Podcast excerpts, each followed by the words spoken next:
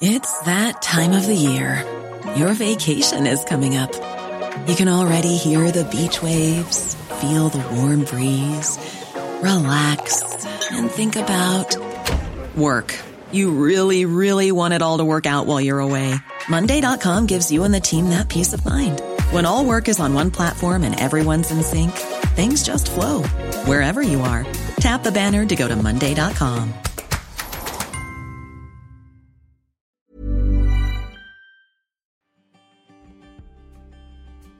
Si uno de tus propósitos para 2023 es hacer las paces con tu ansiedad, tenemos una excelente noticia para ti. Te lo cuento te regala 20% de descuento en el nuevo curso de Despertando Podcast y se regalan dudas, el arte de calmar tu ansiedad. Con el curso El arte de calmar tu ansiedad usarás herramientas de terapia de arte, ejercicios de escritura y autorreflexión. Junto a pequeñas meditaciones guiadas para aprender mucho más sobre la ansiedad y cómo tener una mejor relación con ella. Y no te preocupes. Nosotros vamos de la mano contigo.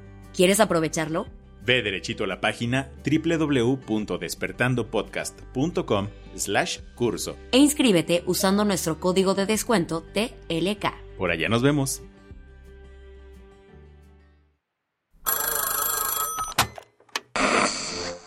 Hola. Hola. Hola, hola. ¿Estás ahí? ¿Quieres saber lo que está pasando en tu país y en el mundo en, pocos, minutos? Te lo cuento. Te lo cuento. Te lo cuento.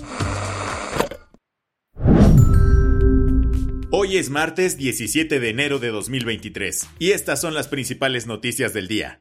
Te lo cuento. Al estilo de la papa caliente, la SEP devolvió a la UNAM la decisión de quitarle el título a la ministra Yasmín Esquivel. La semana pasada, la Facultad de Estudios Superiores Aragón de la UNAM concluyó que la tesis de licenciatura de la ministra Yasmín Esquivel sí es un copy-paste de la que presentó el exalumno Edgar Ulises Báez Gutiérrez un año antes. Al corroborar el plagio, la UNAM le mandó el caso a la Secretaría de Educación Pública, argumentando que la universidad no tiene facultad para cancelarle el título a la ministra. Así, le pidieron a la SEP que ellos definieran el castigo de Esquivel. El tema anda caliente, tanto que el secretario de Gobernación, Adán Augusto López, así se lavó las manos en la mañanera de ayer. Se le pedirá a la Universidad Nacional Autónoma de México, al señor rector, que no evadan la responsabilidad que tienen, sino que emitan ellos una resolución. Ante esto, la propia Esquivel fue cuestionada ayer y ella aseguró que no hay manera humana de que renuncie a su cargo, pues. Desde hace 35 años tengo una carrera impecable, tengo una carrera en la que no tengo nada de qué avergonzarme y continuaré, por supuesto, trabajando intensamente. Participaré en la sesión de hoy y en todas las subsecuentes. Y es que la ministra rechazó el dictamen de la UNAM diciendo que nunca hubo un procedimiento claro ni se valoraron las pruebas que presentó. ¿Qué más hay? Este lunes, la creme de la creme de la economía mundial se reunió en Davos, Suiza, para discutir un montón de temas de la agenda económica global, como la desigualdad. Ayer arrancó la REU anual del Foro Económico Mundial y como se ha hecho desde los años 70, el meeting de cinco días será en Davos, Suiza. Se podría pensar que el evento más top es la Met Gala, pero la conferencia de Davos no está lejos, pues cada año asisten líderes políticos, directores empresariales, celebridades y hasta activistas sociales de todo el mundo. Aunque no es secreto que la pandemia influyó cañón en la desigualdad mundial, Oxfam se puso las pilas e investigó un poco más la situación actual. Y es que la organización publicó ayer, justo cuando empezaba Davos, su más reciente informe. En él mostró que las personas más ricas del mundo aumentaron su fortuna casi 2.500 millones de euros al día en los últimos dos años. En otras palabras, Oxfam demostró que el 1% más rico del planeta concentró el 63% de toda la riqueza que se generó en el mundo entre 2019 y 2021.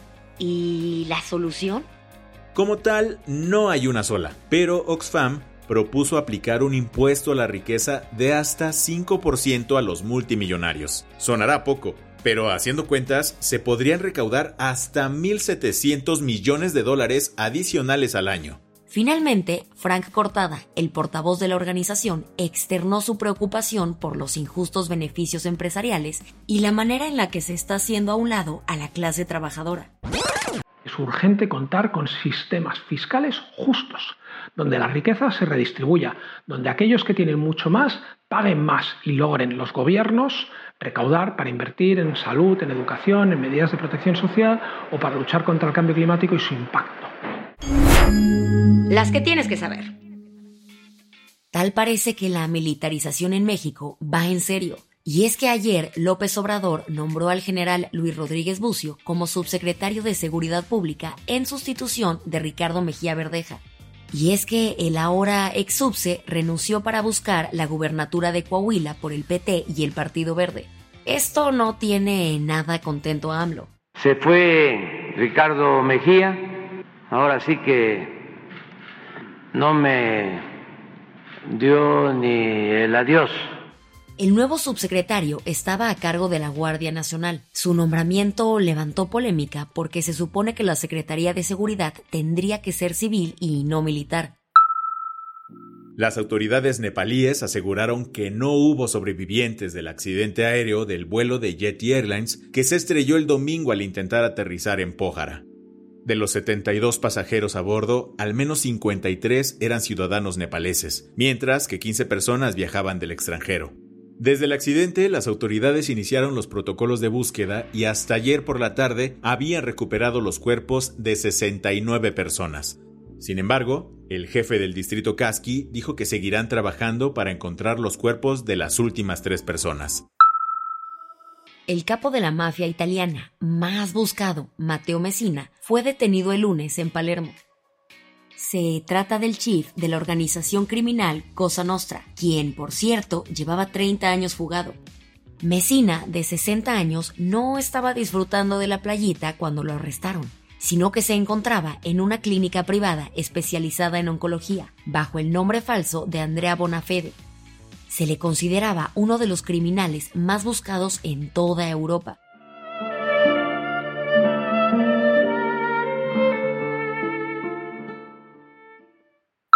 Y el Critics Choice Award es para... Los premios otorgados por la Broadcast Film Critics Association regresaron el domingo para su edición 28. ¿Los ganadores?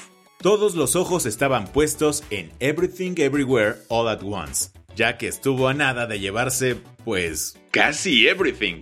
Fue nominada 14 veces y no solo se llevó el premio a la mejor película, sino también mejor actor secundario para Ke Hui Kwan Mejor Director para Daniel Kwan y Daniel Scheinert. Mejor Guión Original y Mejor Edición. Mientras que The Fablemans, peli dirigida por Steven Spielberg, recibió 11 nominaciones y Gabriel Labelle salió con el premio de Mejor Actor Joven. Los fans del mundo de Walter White estaban rayados, pues Better Call Saul recibió 5 nominaciones, ganando Mejor Serie Dramática. La secuela Avatar, The Way of Water, se llevó el premio a la peli con mejores efectos visuales. Otros premios super sonados fueron el de Kate Blanchett a Mejor Actriz por la película Tar. Y por supuesto que Zendaya no se quedó fuera y ganó la estatuilla a Mejor Actriz de Serie Dramática por Euphoria. Y hubo un déjà vu más de los Golden Globes, porque Don Guillermo del Toro volvió a ganar Mejor Película Animada por Pinocho la del vaso medio lleno. Este lunes, la revista Nature Photonics publicó la investigación más seria para desviar rayos en casi 300 años.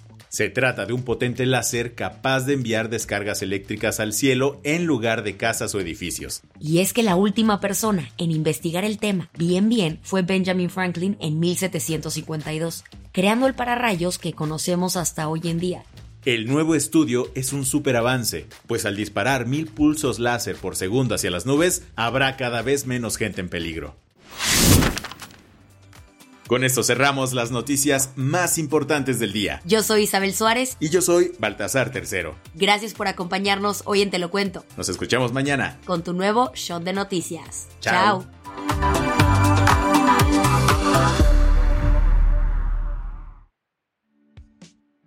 Este noticiero es una colaboración entre Te lo cuento y Dudas Media. El guion de este episodio estuvo a cargo de Aisha Al-Janabi y Ana Ceseña. La dirección de contenido es de Sebastián Erdmenger. Francis Peña es la directora creativa y el diseño de sonido está a cargo de Alfredo Cruz. Si quieres estar al día, nos encuentras como arroba Te lo cuento en Instagram, TikTok, Snapchat y Twitter.